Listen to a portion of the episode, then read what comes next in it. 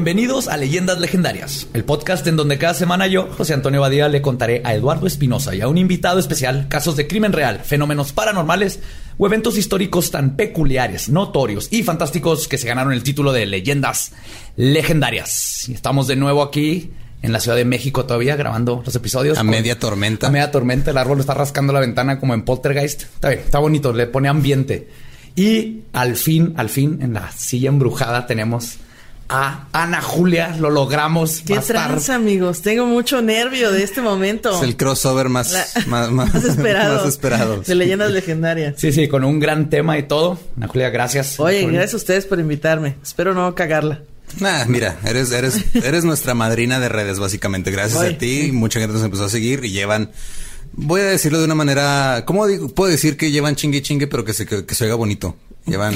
Han sido muy insistentes en que, te, que, te, invitemos. Ok. Y pues no por te eso, podemos. Por eso tengo miedo, porque mucha gente me está pidiendo y yo como diciendo, la voy a cagar, amigos, no me inviten, no la me inviten. Barra está alta. sí, está alta la vara justo. No, no, mira, estándares no tenemos. Entonces todo chido. Todo chido. Y si quieres una hojita para tomar apuntes y todo, también te las podemos. Que fluya, mira. Que fluya. Vamos a darle. El tema de hoy está muy cercano al corazón de esta ciudad, o más bien a su cuello. La estrangulación de decenas de abuelitas que estremeció a la Ciudad de México y que solo pudo haber sucedido en la Ciudad de México, porque hoy les voy a platicar de una mujer multifacética, mitad vendedora de ropa, mitad luchadora y 100% mata viejitas. Uf. Qué gran currículum.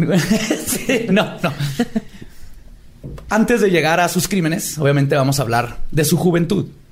Juana Dayanara Barraza Samperio Ay, güey, no, con ese nombre sí. Ah, sí. Dayanara. Dayanara. Barraza Samperio. Nació en Pachuca de Soto el 27 de diciembre de 1958. La madre de Juana, Justa Samperio, era una prostituta de 13 años, quien conoció al padre de Juana, Trinidad Barraza, que en ese tiempo tenía 18 años en un bar de Pachuca. Como pueden ver, ya empezamos bien. Qué sí, padre. claro. Relaciones muy maduras. Sí.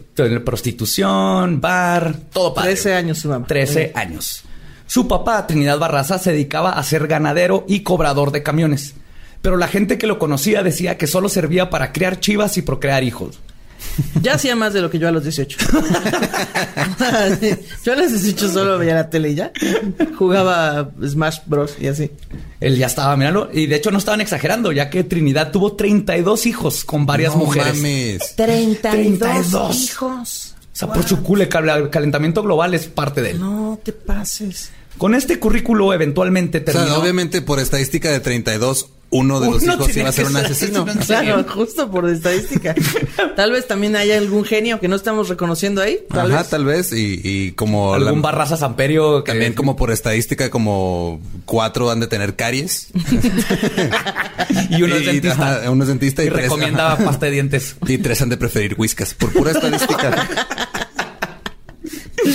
Pues con este currículo eventualmente terminó de policía judicial, obviamente. no mames. Y luego llegaría a ser comandante de Epatzoyucan. Los padres del año tuvieron dos hijas, Ángela la mayor y Juana.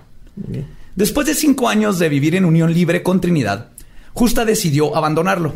Separó las hermanas, dejando a Ángela de dos años encargada con un familiar, mientras que ella y Juana, de apenas meses, se mudaron a Villa Margarita Hidalgo, a la casa de su madre, la abuela de Juana. Misma que tenía un amante. Tenía 28 años. Sí, no, pues- 28, 13 y dos años así en escalerita. Puedan tener un grupo de pop. Qué, qué miedo porque pues ya era abuela y en lo que se convertiría esta mujer ya lo hubiera podido matar. desde ese entonces. De hecho, yo creo que es culpa de la mamá esa afición de querer matar Probable. viejitas. Juana, la abuela, tenía un amante de nombre Refugio Samperio, quien después de un tiempo comenzó a tener relaciones con Justa. Sí, Por razón. Justa se fue con el padrastro, le bajó el padrastro a la mamá, sí, se lo bajó. Ya empezaron de amantes. Aún así, Refugio era buen tipo, especialmente con Juana, la cual profesaba un gran afecto por su ahora padrastro abuelastro. Está mal aquí. ¿Tú crees? O sea, le bajó el padrastro a su. O sea, O sea, la, la, la mamá le bajó el novio a la abuela Ajá. o al revés. No, no, la mamá, el novio a la abuela. Ajá. no mames. La mamá de. Juana le bajó el novio a su mamá. Ah, mira, ok. Ajá. Todo bien. La mamá y abuela de Juana no la pelaban.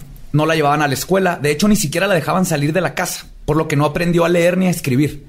Además, su mamá era una alcohólica, al grado de que un día vendió a Juana de apenas 13 años a José Lugo de 40 años por la módica cantidad de tres cervezas. No Ni, más. ni siquiera una caguama. No, Un tres. cartoncito de caguamas. No, tres Seis, cervezas. Tres cervezas. Medio Medio seis. seis. Medio Pero seis. bueno, ¿qué cerveza era? No, de- ¿Sabemos? no, no sabemos, pero va a ser superior o una cosa así. Digo, también, o sea, la niña no sabía leer. Sea, no la podías poner a hacer, no la podías ni mandar a la tienda, no sabía hacer cuentas ni nada. Estoy de acuerdo. Yo creo así fue la, la lógica. Así, así debatieron. Te doy un 6. Eh, no sabe leer. No sabe. Tomo. Durante casi cuatro años, Lugo abusó sexualmente de Juana. Ella describe que la tenían amarrada casi todo el tiempo a la cama. A sus 13 años tuvo su primer embarazo y su primer aborto. A sus 16 años se embaraza de nuevo y tiene a José Enrique Lujo Barraza. Refugio fue el único preocupado por Juana, a quien eventualmente encontró y ayudó a escapar. Lo hicieron brincando una barda. Juana, quien en ese momento era una bebé de meses, la metieron en una cubeta para poder lanzarla al otro lado de la barda y así escapar los tres. ¿Cómo, cómo, cómo? A ver, O sea, Tenían que brincarse una barda, entonces la metieron en una cubeta. ¿Cómo pasamos a esta niña? La metemos en una cubeta y la lanzamos. Ajá. ah, esa fue la hija de, de Juana. Ajá. Ah, ya, ok, ya. Sí, sí, sí. Y no encontré los datos de si la cacharon o no a la hora de aventarla. Pero, pero, ¿se acuerdan los golpes en la cabeza y asesinos en serie y todo esto? Entonces tal vez no la cacharon. Sí, aunque la cacharan, pues era un impacto ahí con su Sí, cabeza contra una no está muy cubeta. acolchonado. Sí, claro. En 1980 muere Justa a sus 48 años de cirrosis. Y Juana... Era- era- eran tiempos difíciles. Como, como dice Fran, e- era, era otro México. Pero otro México. Y Juana se niega a ir a su velorio. Cuando Juana cumplió 30 años, murió la única persona que se llegó a preocupar por ella, su padrastro abuelastro. Y es, Que sí se la cogía, pero con amor. pero- y es entonces cuando deci- decide irse junto con su hijo a vivir a la Ciudad de México. Sin saber leer ni escribir, sus opciones para empleo eran pocas y básicamente solo tenía la opción de tener trabajos manuales. Trabajo de sirvienta, vendedora de ropa y gelatinas, no al mismo tiempo. Incluso tuvo un tiempo trabajando en una fábrica de chocolate, lo que le causó que el olor de chocolate se convirtiera en algo insoportable para ella. O sea, estuvo con Willy Wonka. Vamos a ver. Sí, meter o algo sea, bonito la en gente a la que no le gusta el chocolate, pues seguramente son asesinos en serio. O sea, gente muy rara. Durante Mi mamá no le gusta el chocolate. ¿Qué? Oh. No, Nunca me mencionas a tu mamá. Tengo mucho miedo ya de conocerla. Pues mira, yo salí bien, creo. Sí, bueno, haciendo este podcast. Soy una persona completamente saludable hablando de asesinos en serie. Y riéndonos de ellos. Y riéndonos de ellos. Durante estos años, Juana tuvo dos parejas. Uno era un alcohólico que la golpeaba y el otro fue un chofer de transporte público que en realidad era un sicario que la abandonó. Muy probablemente porque lo ejecutaron. Wow. Sí. A los 23 años se casó con Miguel Ángel Barrios García, con quien procreó una hija, Erika Erandi Barrios Barraza. Pero su relación no duraría y se separó de él a los 27 años. De los 30 a los 41 vivió con Félix Juárez Ramírez, con quien supuestamente tuvo a José Marvin y Emma Ivonne Juárez Barraza. O sea, ya está ahí borrado con quién tuvo quién. Sí. No importa. ¿Y Creo ya que lleva tampoco como le qué? importa. ¿Cuatro o cinco hijos? Cuatro, Sí, ya. Cuatro. Durante todo este tiempo comenzó a trabajar vendiendo palomitas de maíz en funciones de lucha libre. Y es aquí. en común, ¿verdad? Yo hubiera vendido cueritos, son mejores en la lucha libre. Y es aquí donde uno de los encargados le propuso a Juana que se convirtiera en luchadora. Lo- Oye, veo que las palomitas no te está dejando, pero mira, si no Pero tienes te- inconveniente, te puedes poner unos calzones sobre tus mallas y listo. Y madrear a otras mujeres. Y madrear a otras mujeres, perfecto. Te ves como que eres proficiente en madrear a otras mujeres. Pues mira, tengo la complexión adecuada, entonces quiero que me pasen el contacto. Pues esto le daría de 300 a 500 pesos por pelea, mucho más de lo que ganaba con las palomitas. Y Juana accedió. Y es así como nació la Dama del Silencio. Nombre que acuñó ella misma argumentando que es muy callada. Tímida, callada. Ajá, es la Dama del La Silencio. inocente tiene la mirada. Su traje original era color negro, con una máscara de mariposa del mismo color, en honor a la Santa Muerte y sus íconos. Pero el traje con el que se haría famosa como una ruda de la lucha libre consistía en un spandex rosa fosforescente con vivos endorados y un antifaz en forma de mariposa que la hacían ver como un malo de los Power Rangers. Región no hay presupuesto. Como Galaxia. Sí, ok. Pero Juana hacía que este atuendo se viera bien. Entrenaba dos veces por semana. En sus palabras, cito, levantaba pesas, hacía abdominales, llegaba a levantar hasta 100 kilos. Cuatro series de 10 cada una. También corría y bajaba, subía escaleras. Como Rocky, ¿verdad? Porque eso tienes que hacer, subir escaleras. Eso lo enseñaron en la, la tele. Es mucho más de lo que yo he hecho en todo un año de ejercicio. Mucho más. Se ve que le echaba ganas, eso sí, la lucha libre. Y yo creo que la tatarabuela de Juana atropelló a una gitana que le puso una maldición a la familia, porque ahora que las cosas parecían estar saliendo bien, otra vez la vida le dijo, ni madres. En una mala caída durante una de las peleas se lastimó la espalda tan fuerte que los doctores le prohibieron volver a pelear. Le dijeron que otro golpe y podría quedar paralítica. No mames. Juana se retiró del ring y por algún tiempo se dedicó a ser promotora, llevando a varios luchadores a otros estados, pero este trabajo probó ser no muy redituable. Hola, no sé leer, pero puedo promover luchadores. ¿Qué? ¿Cómo vendes luchadores si no sabes leer? O sea, ¿Ya, ya aprendió a leer. Bueno, no sé. Bueno. Y a mí se me hace que, de hecho, si hubiera, tal vez si hubiera sido en la lucha libre, ahí pudo haber sacado su agresión. Se me hace que era como Sí, una claro, terapia. una catarsis ahí. y no hubiera matado gente. Ajá, probablemente. Para 1995, cuando nace su cuarto hijo y desesperada por dinero, porque acuérdense que nosotros no estábamos seguros que eran dinero. Ah. Juana comienza a robar. Primero artículos pequeños de tiendas y partes de automóvil. Eventualmente nos, ha de estar difícil meterte una defensa en los spandex, ¿no? Ahora que lo pienso. Pero son stretch, si cabe. ¿Qué tienes hoy? Es un fierrote. Favor. Eventualmente comenzaría a robar casas. Para esta nueva profesión invitó a su comadre, Araceli Tapia Martínez. Un negocio piramidal. Oiga, y su comadre. comadre inventó a otra, a otra Otras dos. comadre, otras dos comadres. Y esas dos otras Esas dos, dos sí, uf, comadres le ganaban 500 pesos a la semana. Y eventualmente todas robaron suficientes partes de carro para armar un Para armar ¿no? uno completo. Juana la emprendedora cuajó un plan sencillo pero efectivo. Consiguieron ropa de enfermeras y buscaban a gente de la tercera edad, con el pretexto de que venían del gobierno a ayudarles a cobrar su pensión. Entraban a las casas y se robaban artículos de valor. Sencillo. Buen plan. Este modus operandi funcionó por un buen tiempo, pero eventualmente la comadre Araceli abandonó a Juana para dedicarse a lo mismo, pero por sí sola. Sí, mira, se voy a poner, ajá. Voy a poner mi franquicia. Ya- ya- creo que es tiempo que tenga mi carrera de solista. Pero yo te jalé la banda, tú no eras nadie antes de mí. Sí, pero lo hago mejor que tú, aléjate de ella. Cosa que vendría a morderle el trasero tiempo después, pero ahorita llegamos a eso. Y luego, ¿se acuerdan de la maldición gitana? Sí. Pues un comandante de la policía de nombre Moisés Flores Domínguez capturó a Juana. Y el hijo de la chingada, parte del problema como siempre, en lugar de llevarla a la cárcel, comenzó a extorsionarla. No, ma. Ahora Juana tenía que mantener a cuatro hijos y a un pinche policía de nombre Moisés Flores Domínguez. Acuérdense ese nombre porque este imbécil es parte del problema. Que no se les olvide ese nombre, les recuerdo. Porque, spoiler, este modus operandi de meterse a robar eventualmente escaló a asesinar abuelitas. Ok, claro. ¿Sí? Entonces este policía la tuvo ahí. Y si en vez de robarnos cosas de valor, matamos a la viejita y nos quedamos con todo. Con, Listo. ajá. Y este acto de corrupción por Moisés Flores Domínguez, no podemos decir con seguridad que pudo haber detenido lo que pasó después, pero no ayudó. Ahora, no se sabe exactamente cuándo fue que Juana mató por primera vez. Se cree que pudo haber sido desde 1998. Oficialmente, su primer crimen se dice que fue en el 2002. Pero creo que lo correcto es la primera fecha. Verán, ¿recuerdan en episodios pasados les he contado cómo existe un detonante que es el que hace que un asesino o asesino en potencia finalmente se convierta en activo? Que se le... Se le muera a alguien, un tacha. estrés, ajá, que le explote la tacha. En el caso de Juana, lo que estoy seguro que fue el detonante fue la muerte de su hijo primogénito, José Enrique. Madre. Fue abatido por una pandilla a batazos en un asalto.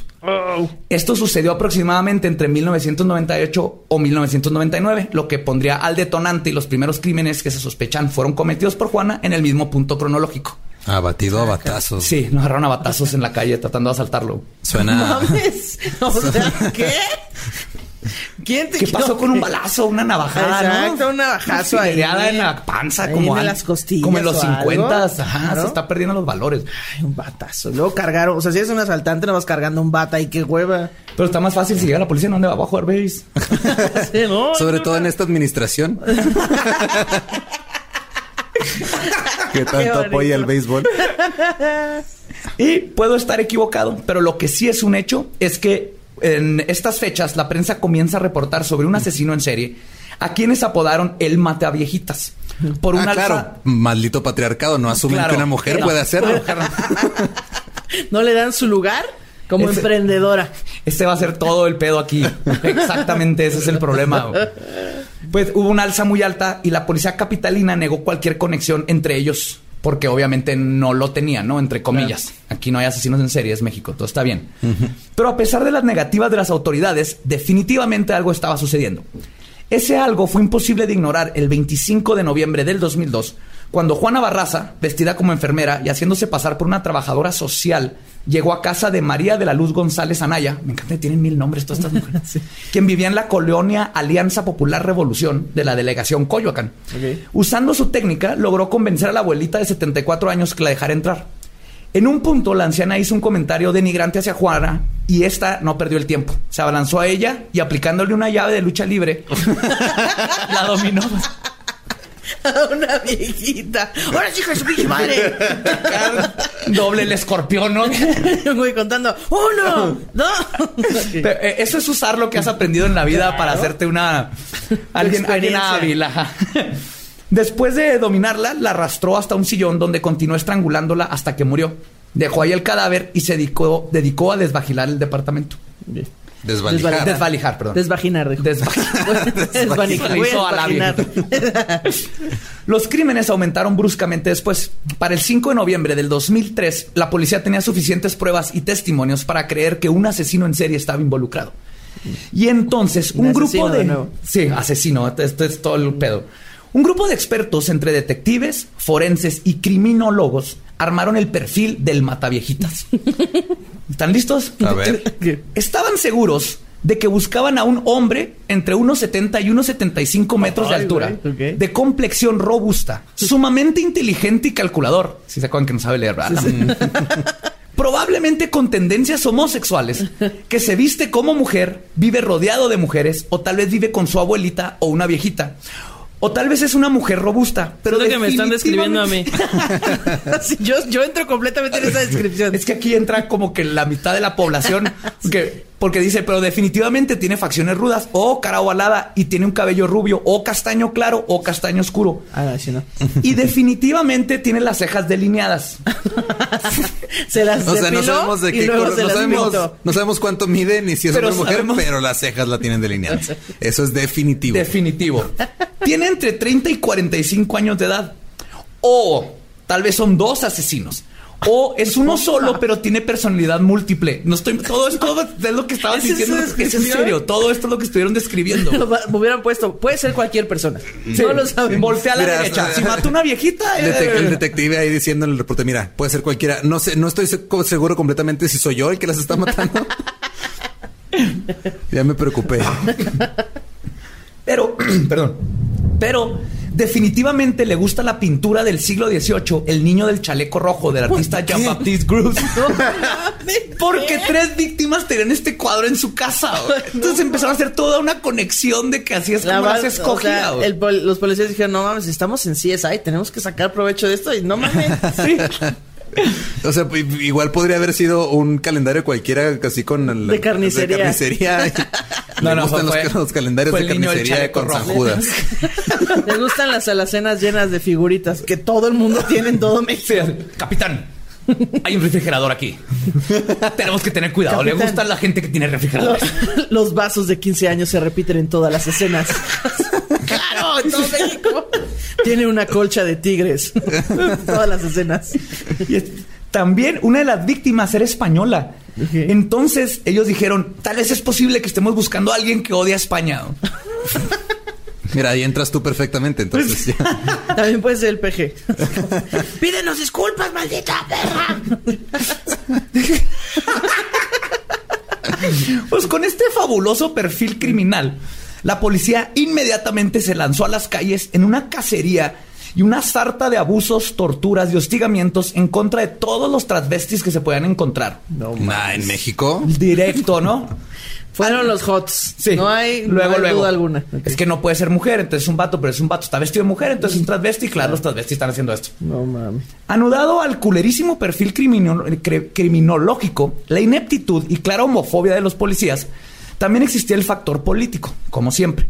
Esta serie de crímenes se convirtió en un arma entre la lucha del gobierno federal de México, controlado por el PAN en estos tiempos, y el ayuntamiento de la capital, controlado por el PRD. El PAN atacó a López Obrador alegando que los delitos violentos habían aumentado desde su mandato. Los dije. Y su plan de salud pública recientemente implementado para residentes mayores de 70 años fue culpado por los asesinatos, porque era el pretexto que usaban para entrar a las casas. Mientras tanto, el PRD a su vez negó que existiera un mataviejitas y aquí no hay asesinos en serie y todo está bien. Y los, todos los medios este, lo relacionaban con el PAN y su sensacionalismo, ¿no? Entonces empezaron a pelear entre ellos. No, es que se están crimen. muriendo solas, ya están viejitas. Ya, Ah, se sí, están muriendo de viejitos. Se tropiezan, Se se, les enreda la extensión de la bocina y se mueren. Pasa. Se Pasa les aguas con esa voltean los brazos al revés ¿eh? por una llave, pero se cayeron. No, no me sorprendería que sacara una campaña en la tele así de guarda tus cables en una caja porque te pueden matar. Te puedes enredar y ahorcarte. Te ahorcan a la chingada. Y mientras estaban todas las autoridades tratando de encontrar la manera de sacarse la cabeza del culo, Juana siguió perfeccionando su modo de matar. Se ganaba la confianza de sus víctimas, a veces abordándolas días antes de que las atacara. Todas sus víctimas tenían más de 60 años. Y una vez dentro de su casa las estrangulaba, primero usando llaves de la lucha. Lanzándose el ropero.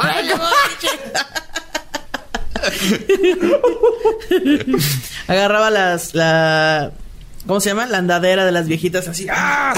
Azotaban la espalda. Dos vueltas y luego contra la mesa quebrándola. ¡Ah! Can you smell what the rock is cooking? Después cambió su método. y con- Traía- hubiera estado bien padre que trajera así como a Luche. A su mini. A su mini mata viejitas. Mínima- se los aventaba a las viejitas y luego ya les caía ahí encima. Pues después cambió su método y comenzó a usar cables de teléfono, cintos de batas de baño, mecates, bufandas. Mira, ti- mecates otra vez. Sí, mecates. Ay, ay, cal- A los asesinos si tienes mecates en tu casa, sácalos de la casa. Es peligroso. si vives en México y tienes mecates, deshazte de ellos ya. Demonios, o ponlos en la caja fuerte. Muchos tenemos mecates, tengo miedo. Viendo en la noche el, meca- el mecate me está queriendo decir algo. A veces utilizaba el estetoscopio con el que regularmente cargaba. O sea, era muy buena improvisando para asfixiar. Eso no lo podemos negar. No podrá no saber leer, pero para llaves y asfixiar, campeona. Era lo suyo. En algunos casos reportan que apuñaló a su víctima y en otros incluso que abusó sexualmente de ellas. Les- Lo curioso es que la ¿Pero nota vivas o muertas? Porque volvemos a la probablemente necrofilia, ¿o no? muertas. Muy bien. Sí, probablemente muertas. Necrofilia se cumplió. Se cumplió. ¡Lo logramos! Lo curioso es que se nota un aire enorme. Cuando ves las fotos de la escena del crimen, a veces golpeó a las víctimas tan brutalmente antes de asfixiarlas que sus caras queda- quedaron completamente moradas. Pero luego, en la mayoría de los casos, las posaba, ya sea en la cama o en un sillón. A una hasta les ponía, las tapaba, les tapaba los pies con el tapete, como que una parte de ella luego se sentía mal. Hacía todo al revés. O sea, en vez de cuidarlas y luego matarlas, primero las mataba y, luego las cuidaba. Sí. Es que Le no le- traigo algo de tomar, doña Rubiges. ya toda muerta y morada la viejita y... En el caso de Simona Bedoya Ayala, incluso puso un banquito bajo de sus piernas para que estas no colgaran de la cama. Como que la, la estranguló y quedaron sus piernas colgando y en las fotos le levantó y le puso un banquito. Ay, qué ya, hermoso. ya muerta. Lo que indica cierto ritual y remordimiento dentro de Juana una vez que había terminado su proceso. Después de asesinar a su víctima, buscaba objetos de valor para robar. Esto no es común en un asesino en serie, porque su afinidad no es económica. Pero Juana es única. Muestra patologías de asesinos en serie de ambos sexos. Pero es que también la economía en México está cabrona, güey. Sí. Pero es, es muy curioso porque por un lado se robaba pequeñas figuras de cerámica de la casa como trofeos de sus asesinos, de sus asesinatos. Ya ven, les dije esos lo de las figuritas. Las figuritas de quinceañera y los angelitos y eso. Y los payasitos ahí tristes. Ah, qué feo esas cosas. Que es algo comúnmente visto en asesinos en serie masculinos. ok. Sí, esos los trofeos, Los ¿no? Un trofeos. pedazo de cabello, el- joyería, algo así. Al mismo tiempo, caza a sus víctimas, algo también atribuido solo a asesinos en serie masculinos. Las ve, las está acechando por varios días hasta que se asegura. Lo que es raro aquí es que muestra también cualidades de asesinas en serie femeninas que tienden a matar en función a una ganancia financiera.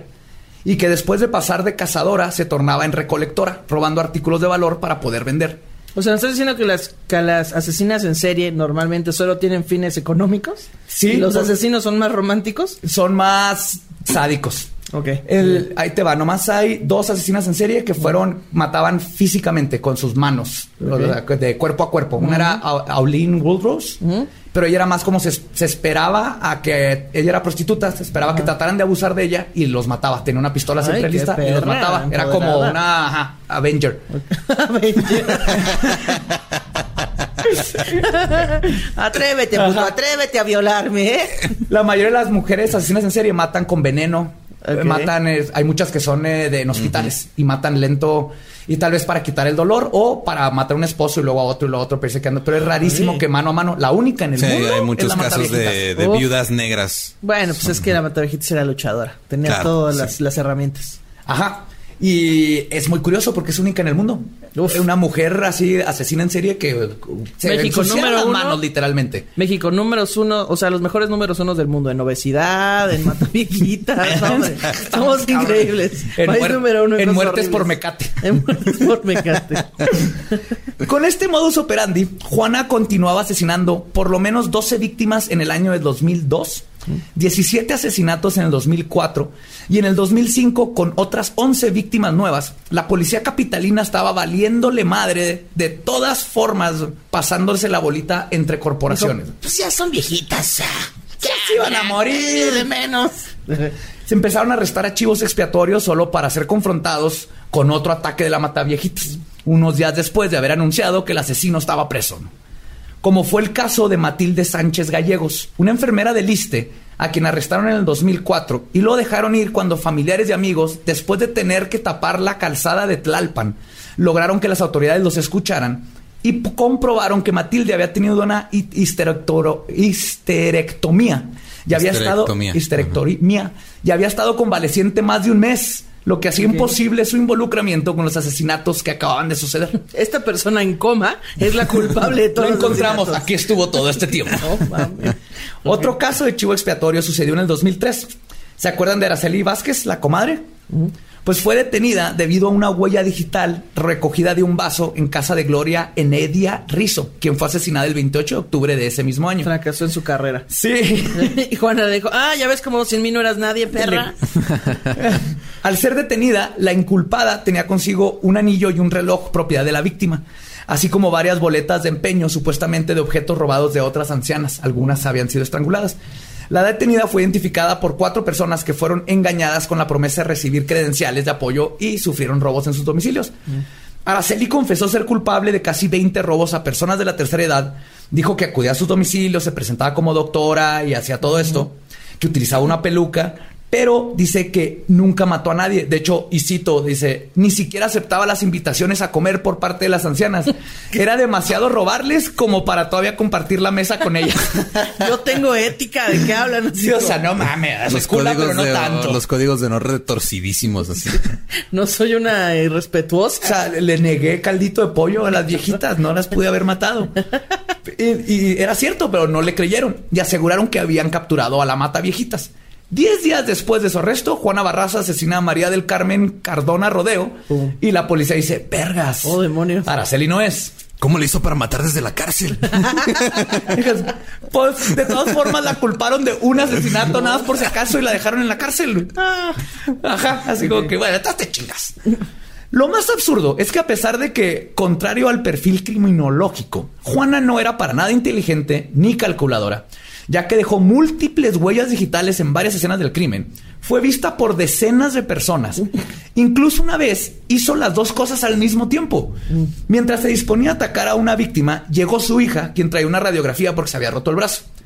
Asumiendo que Juana era enfermera, porque así venía vestida, le enseñó la radiografía para que le diera su opinión. Juana tomó la radiografía, dejó sus huellotas digitales y luego al no saber qué chingados estaba viendo, dijo, ah, me tengo que ir. Le regresó la radiografía y se fue.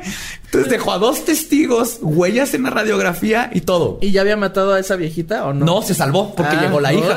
Sí, llegó la hija así de, mira enfermera, me, me pasó esto. Ah, Ah, sí, está- se ve raro. Bueno, hasta luego. Triple. ¡pah! Yo creo que se ha tenido un grito de ataque, ¿no? Estaría increíble. Así, ¡Guasanga! ¡Senil! Su poder. Pues la policía no podía dar con ella. Y no fue hasta el 28 de septiembre del 2005 que las cosas cambiaron. La mataviejitas hizo lo impensable. Cruzó la línea que no se debe cruzar. La línea de la pobreza. Y se había metido con la clase alta. Verán, su víctima fue María del Carmen Camila González, quien era una señora de clase alta. Y por si eso no fuera poco, ¿se acuerdan de la maldición gitana que está? Además, era la mamá del criminólogo Luis Rafael No Moreno González, mames. quien había sido director general de servicios periciales de la Procuraduría de Justicia del Distrito Federal, al igual que de la Procurar- Procuraduría General de Justicia y la de General de la República. Y entonces las palancas, ahora sí, de la justicia habían sido lubricadas y se empezaron Había a jalar. millones de personas en la ciudad y se metió con la mamá de un De criminólogo. un criminólogo jefe No de la mames. policía judicial, sí, le Qué tocó. mal pedo. Y también qué mal pedo que hasta que no pasa eso, entonces Sí, sí, claro. Sí, se porque fue empieza lo mismo que pasó con este Goyo, ¿no? con que, Goyo que fue hasta, que, no mató. En México hasta- esa es la línea que tiene que cruzar un asesino para, perdón, para que le caiga la justicia. Ok. La línea de la pobreza. Tiene que meter con alguien con Pues ya saben, amigos que nos están escuchando que quieran matar gente. Este, Cuidado. Mate gente que no tenga Pidan contactos identificación. importantes. Ajá, Claro. sí. Pide quién es su papá. Chequen en Facebook quiénes son sus contactos y ya investiguen y luego ya maten. Pues ahí les va. Ya está todo puesto porque ya ahora sí todo el peso de la ley va detrás de ella. Y comenzaron una campaña para prevenir a la gente de la tercera edad llamada Operación Halcón de Hierro. Wow. No se crean, no se crean. se llamaba Operación Parques y Jardines. No estoy bobando. Operación qué? Parques y que Jardines. los parques y los jardines. Porque la policía asumió que eran los parques y jardines donde Juana cazaba a sus víctimas. Entonces le pusieron... Las operaciones tienen que tener nombres chingones, pero la operación Parques y Jardines consistió primero en repartir dibujos del posible sospechoso. Posible. Ah, sigue siendo hombre. Sigue siendo hombre. Madre. Eh, creían que se disfrazaba, era un hombre disfrazado de Ah, mujer, entonces había uno un poco más femenino que otro, porque todavía no estaban seguros si buscaban un hombre, a un hombre homosexual, a una mujer, a una banda, a un a una animal que estuviera Pueden ser atacando. todes. Así. Operación Cabecita de Algodón. Sí, Yo creo que por este punto ya hasta habían considerado que el asesino podría ser Drácula. estaban hablando a Transilvania. Si existe Van Helsing, hay un familiar que pueda venir. Tal vez tenemos a Drácula. Pero además de esto, y perdón si todavía está viva y si escucha este podcast, la criminóloga Patricia Payán realizó lo que ella llama un retrato hablado tridimensional. O lo que el resto del mundo le llamamos una escultura, un busto. Que más bien era como una manualidad para un proyecto de secundaria. No sé si han visto la foto. Como el de que hicieron de Benito Juárez. Ándale, Ah, se cuenta. Yo lo vi, yo, yo soy escultor, estoy viendo esto y dije, "Mm", y perdón, perdón, pero a pesar de sus buenas intenciones, perdón, Payán, la neta lo que hizo es que compró un busto de unicel, lo cubrió con plastilina de papelería y le puso una peluca. No mames. Y está horrible, horrible, véanlo. Obviamente no iba. Hay una foto gloriosa de ya Juana arrestada con el busto y Juana tiene una cara, está viendo su propio busto, está con una cara así de que. No le pudieron neta, echar ganas, chavos. Neta. No pudieron contratar a alguien profesional. Pero pues ella mínimo estaba siendo proactiva. ¿No? Por eso creo Claro, es o sea, una claro. escultura, es un bustito. Ella sí está haciendo su trabajo. Y espérense, otra persona que estaba siendo proactiva era el procurador Bernardo Batis, quien puso en movimiento la otra parte de Operación Parques y Jardines. Esta consistió, te va a encantar, Ana Julia. Esta consistió en pagarle de 100 a 200 pesos a señoras de la tercera edad para que sirvieran de carnada humana. No mames. 100 a 200 pesos por tu vida. Por tu vida. Guau. Párate en el parque. No vete, vete viejita. Vete asesinable, ¿no? Le pon cara de que eres asesinable. Sí. Pon cara de Gertrudis, vulnerable. Gertrudis, no. Encórvate más, Gertrudis. Camina más lento. Si no va a decir, ay, si camina rápido no la voy a Pero, A ver, tráiganme un bastón para Gertrudis, por favor. a ver, ten- pues. Ale, tienes cataratas, tienes cataratas. Haz, haz que me la crea, haz que me la crea que tienes cataratas. Y no sé si cuenta como bueno o como malo, pero la técnica no funcionó. güey. o sea, qué bueno que no funcionó esa pinche, pero no mames. Ay, güey.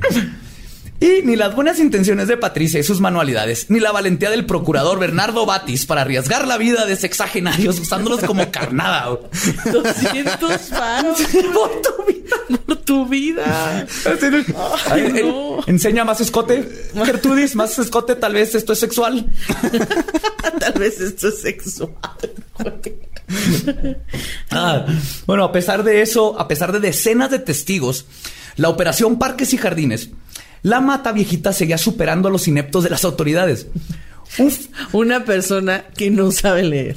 Se No los sabe leer. estaba chingando a todas las autoridades de la Ciudad de México. y que ni siquiera estaba intentando. Ella no sabía, ella seguía haciendo lo suyo. Así, tu, Seguía chambeando. Ya están los policías viendo a Gertrudis enseñando escote, ¿no? Y la mata viejita pasando atrás con un mecate, o sea, Con un hacha, ya chicas. sí, con un hacha y su máscara así de luchador. Buenas tardes, oficial. Buenas tardes, viejita. Shh, hágase para allá. Estamos en un operativo. Estamos buscando un homosexual travesti de Drácula, vampiro. Nazi. Nazi. un factor que afectó muchísimo fue la maldita parcialidad de los policías, quienes seguían ahuevados de que estaban buscando un transvesti. Y parte de esta obsesión radica de que los expertos, entre comillas, estaban seguros de que el mata viejitas era idéntico al caso de Thierry Paulin, un asesino en serie francés de los ochentas que era travesti. Y como estaban seguros que el mata viejitas también era travesti, entonces deberían de ser iguales. Incluso pidieron ayuda a las autoridades francesas para resolver el caso. A ver, Gertrudis, agarra un baguette. ¿Sabes preparar espagueti, Gertrudis? La cosa es que lo único que tenían en común Thierry con el caso en México es que mataban viejitas. Pero Thierry era un tipo que se metía de todo, se ponía hasta la madre y luego asaltaba viejitas en la calle al azar y las mataba para robarlas y poder comprar más droga. Y las mataba a las viejitas aparte. porque era más fácil, ¿sí? Claro. Y no, y no era travesti, No ¿no? asaltaba bebés porque no tenían dinero. Sí, no era travesti, nada más era O sea, francés. no, perdón, él- él era un francés a la moda. Él sí era travesti, o sea, más bien la mataviejitas no era travesti, no, No, nada que ver con este vato. Pero el daño estaba hecho. El estigma creado por los idiotas criminólogos, aunado a la homofobia policíaca, dieron a pie a que en unos meses la Procuraduría detuviera y fichara a 50 travestis y transexuales. Ah, no, No mames. Le robaron sus alhajas, dinero, celulares y los tuvieron presos sin pruebas ni cargos hasta que se hizo un plantón de la comunidad LGBT enfrente de la Procuraduría para que en fin, al fin los liberaran. Y todavía se preguntan por qué hay una marcha gay. Ajá. Porque estamos Mi felices cuarto de de- que ya casi no nos estén matando. Y el cuarto 50 de evidencias lleno de cejas postizas, güey.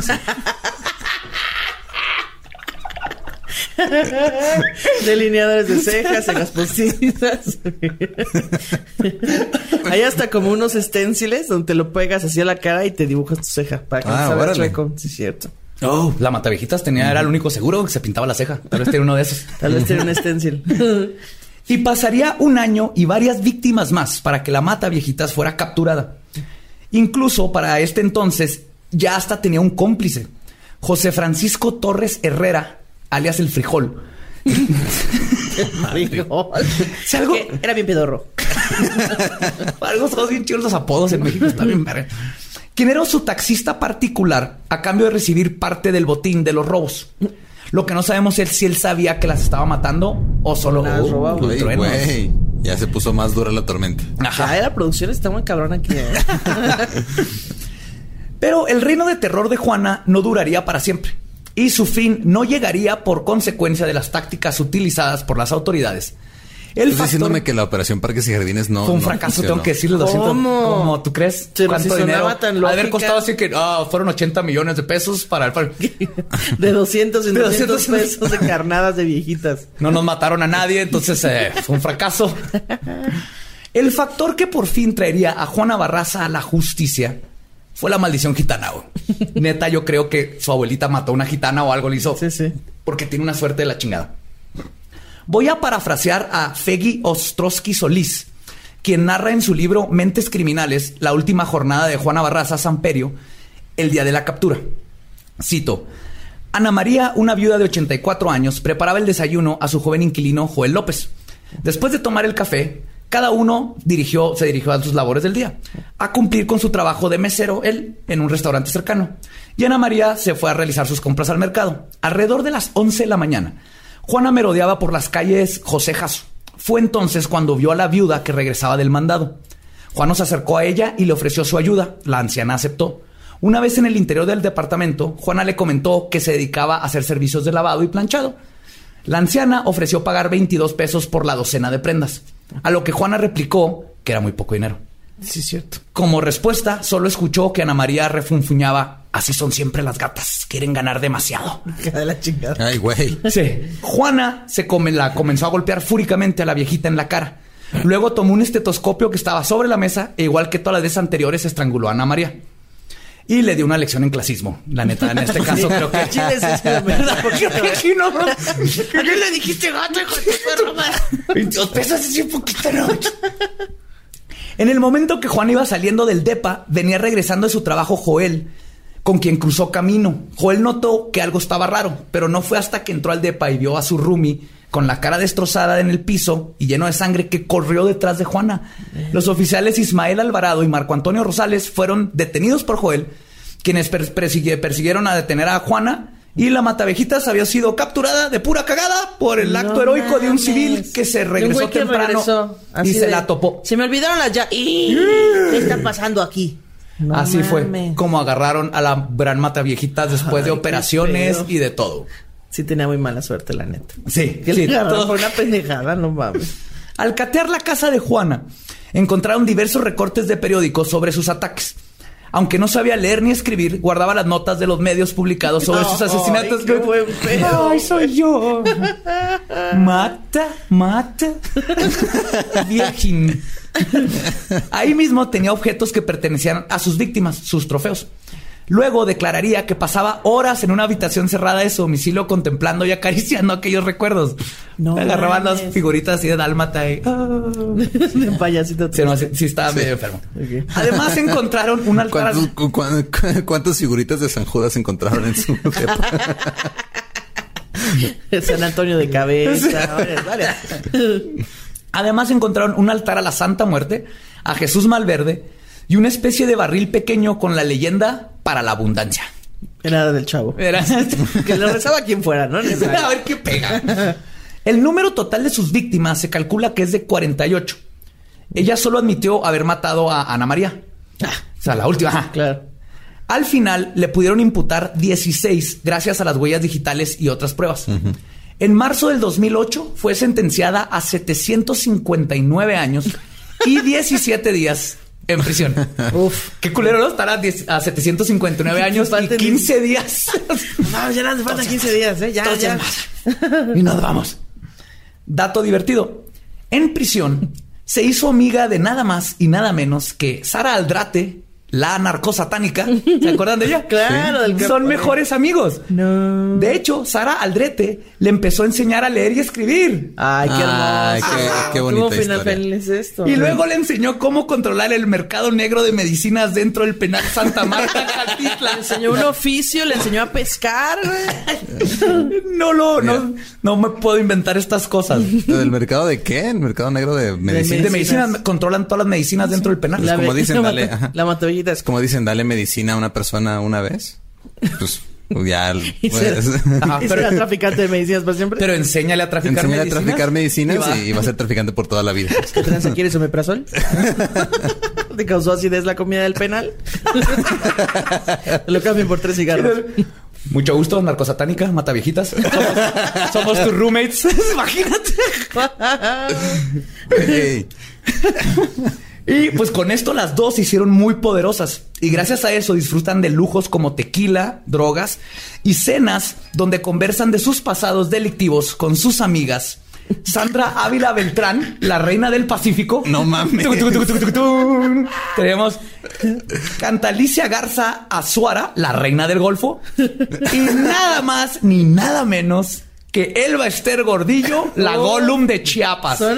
Fueron roomies mientras Elba Esther estuvo Se la- juntaban a jugar canasta, cosas bien chidas. Hay reporteros que han entrado y dicen que tienen una sala de cena donde tienen tequila y juegan No y platican y vino, cenas, porque tienen todo el dinero del mundo allá adentro.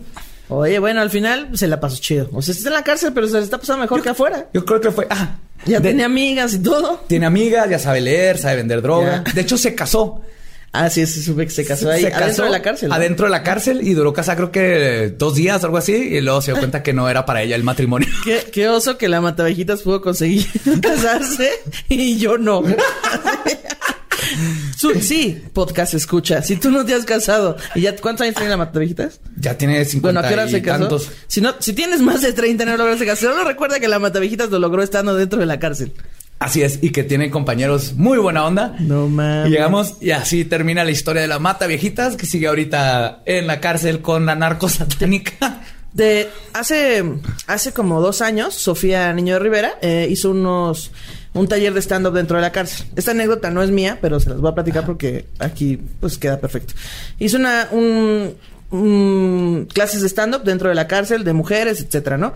Y entonces resulta que había que tenía como alumna a una viejita que había sido pues roomie dentro de la cárcel de la mata viejita. Oh, ¿qué, se le ocurrió ponerlas esas dos juntas? No revisa. Entonces Ricardo Pérez, que conoce esta historia, decía que le, le decía a la otra viejita, oye, pues estaría muy cagado que, que vivieras junto con la viejita, pero que actuaras como chava, así de, ay, entonces hashtag la cárcel y ay, lol, y vamos a hacer un challenge nada más para que no la matara. Qué cagado que pusieron una amiguita de Rumi. ¿Cómo se les ocurre? Como si se que diga, ¿qué onda, morra? Pero ya no le iba a matar porque ya tenía amigas en la cárcel. Sí, ya tiene amigas. Creo que le fue mejor en la vida. En la cárcel, como que ese es el ambiente donde floreció. Porque ella no puede matar a nadie. Pero tiene sus amigas, tiene el poder que nunca tuvo. Y todo esto viene pues, del, del odio a la mamá. Se nota que pues, desde que la vendieron y prostituyéndola. Pues y claro, la si vida tu que tú, mamá te vende por tres cervezas, obvio la vas a odiar. Jefa, ni un cartón neta. Creo No que fue ni que- droga, ni no, güey, tres cervezas. güey. Neta, mamá, Bud Light, no mames. Seguro- cuartitos. No Seguro mames. estaban al tiempo, ¿no? Tres. Pero es que otra vez, o sea, pinche México, güey. Hasta ahorita 100% de los asesinos en serie en México han logrado hacer lo que hacen por culpa de la policía. De y la la ineptitud. corrupción y la ineptitud. Y el valemadrismo. Ah, sí. Y también aprendimos que, como todos los asesinos en serie, solo necesitabas un amigo. ¿no? si, si todos tuvieran amigos, no, nadie hubiera matado a nadie. No, hubiera estado todo bonito. Es más, si su amigo hubiera sido una viejita, tal vez le hubiera cambiado la... Sí, claro. Que no le quisiera pagar 22 pesos por lavar y planchar la ropa también, che viejita. Ese es el único que sí creo que está justificado. Los demás no, pero ese, ahí, ahí sí se mamó. esa Yo, la merecía. yo hoy vi algo que también estuvo feo ahorita que fuimos a la tienda. Una señora le dio cinco pesos al, al que en bolsa, pero le pidió tres de cambio. No. No mames. Entonces el, el que el viejito sacó y le dio tres de cambio porque la señora nomás le quería dar dos, pero traía una moneda de cinco. No, yo le hubiera dado la de 5. Si dice que sea, quésela. Quédese Quésela, todo. No Sí. mame. Entonces sí está feo ese tipo de, de cosas. No ese mierdas, último amigos. asesinato lo entiendo. Sí, El mira. último. el último. Los otros sí se mamó. Se mamó en todos, pero este lo entiendo. Este lo entiendo. También el primero, ¿no? Como que la- le dijo algo humillante y se le fue con una llave al... Al, sí, eso era como su. Empezó con. Ah, sí, con una. Y como que se dio cuenta y le daba el poder que no tenía. Claro. Ella toda su vida fue víctima y creo que en la lucha libre se dio cuenta que eh, tenía el poder de no ser una víctima, de controlar su vida. Y con las viejitas empezó a decir, güey, yo controlo la vida de las viejitas. Pero cuando terminó, como que entraba en un. Por como veo las escenas del crimen, entraba en una furia y cuando se le pasaba. Pues no era tan una señora tan culera, ¿no? Las sentaba, las tapaba y lo le Les robaba. Les remojaba los pies en agua. Algo bonito. Los callos, ¿no? Les, les ponía el fonógrafo de fondo, güey. El fonógrafo. Su novela. para que se Les quitaba la dentadura de la Sus doña. comedias. Sus comedias se les ponía. Es que sí le decía a mi, mi abuela de aquí de la Ciudad de México a sus novelas. Sí, Ah, sí. Voy a ver mis comedias. Voy a ver mi comedia. Sí. Mi abuela también le dice eso. Ay, Muy bien, qué Pero bonito. Es que, ¿por qué? ¿Por qué, güey? Maldita policía. Operación Parques y Jardines. Está bien vergado. O sea, ¿cómo arrestas a 50 personas nada más por Aleatoriamente, literal, llegaban a las calles donde estaban este, los transvestis y los subían a todos así en grupo. Y vámonos a la cárcel, los golpeaban, los robaban. Y ahí los No tenían. mames. Sí, una ola. Y, y también, esos también son víctimas olvidadas porque ahorita Claro. pues ya pasó tiempo, pero e- ese momento y el trauma y el abuso, lo que causó con tantas personas de una comunidad, nomás por homofobia y criminólogos imbéciles que no puede ser una mujer, entonces es un hombre Sí, tiene que travesti, ser un ¿no? hombre que se viste de mujer. Que se viste mujer, es más No lógico. mames. Denle el crédito si hay mujeres asesinas, chavos. Sí se puede. Hay mujeres en todos los oficios que ganan lo mismo, que pueden ganar lo mismo que los hombres. Sí, no es posible que las asesinas en serie nada más tengan 70% de las víctimas de los asesinos en serie. Esta brecha está muy culera, güey. Hay que cerrar la brecha. Échenle ganas. Y empezamos aquí en México. Sí, claro, empoderándonos como siempre. Gracias, gracias Juana por darnos poder a las mujeres en México. Pues muchas gracias, Julia, que es- Muchas gracias por invitarme. Ya conociste a la Fue muy- mate a viejitas. Fue muy bonito. Honor a que un día deberíamos, deberíamos ir a visitarla. Sí, todavía está en la cárcel, deberíamos ir a visitarla. Oye, Ofrecer un a show Sara, stand-up o algo. A las mataviejitas, a la narcosatánica. Todo, es todo en uno, pues es un super tour ahí. Es que sí La son reina como los Avengers. Sí. Sí, son como los Son como Avengers. los Avengers, al revés. En La. Liga de la Injusticia, güey. falta que metan a. Nomás que Gloria Trevi y listo, güey. Se armó ahí así el... Es su Batman, Gloria Trevi. Su deidad. Ay, güey. Pues muchas gracias, Ana Julia. Sigan tu- en tus redes, en todas tus... En todas tus- las redes sociales, arroba Ana Julia Yeye. Ahí estoy en todas las redes. Facebook, Twitter, Instagram, YouTube, RedTube, Porntum, todas esas. Y escuchen el podcast de Chichis para la banda también. Con, También tengo con un Ana podcast Julia. de Chispa la Banda con Patti Vaselis y yo. Eh, digo, son temas bastante más familiares. Pero pues también están cagados, ¿no? Entonces, escúchenlos. Como no es también este fue así de, de viejitos, historias de viejitos en los parques enchezando chichis. Blanca. sí, estuvo bonito, estuvo muy familiar. Tienes razón. Ay, pues muchas gracias por escuchar. También síganos a nosotros en todas las redes. Estamos como Leyendas Podcast. Suscríbanse a YouTube y sigan a Badía en sus redes. El va diablo. Y yo soy Ningún Eduardo y muchas gracias por escuchar. Goodbye. Bye. Adiós.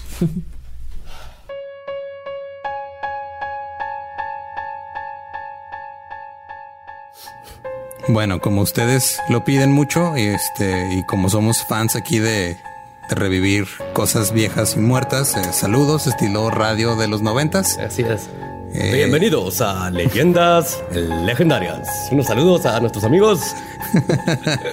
a Iván Show 34, Iván CHO 34 en Instagram, que nos dijo, manden, mándenme saludos, no sean culeros, por favor. Mira, te puedo mandar saludos.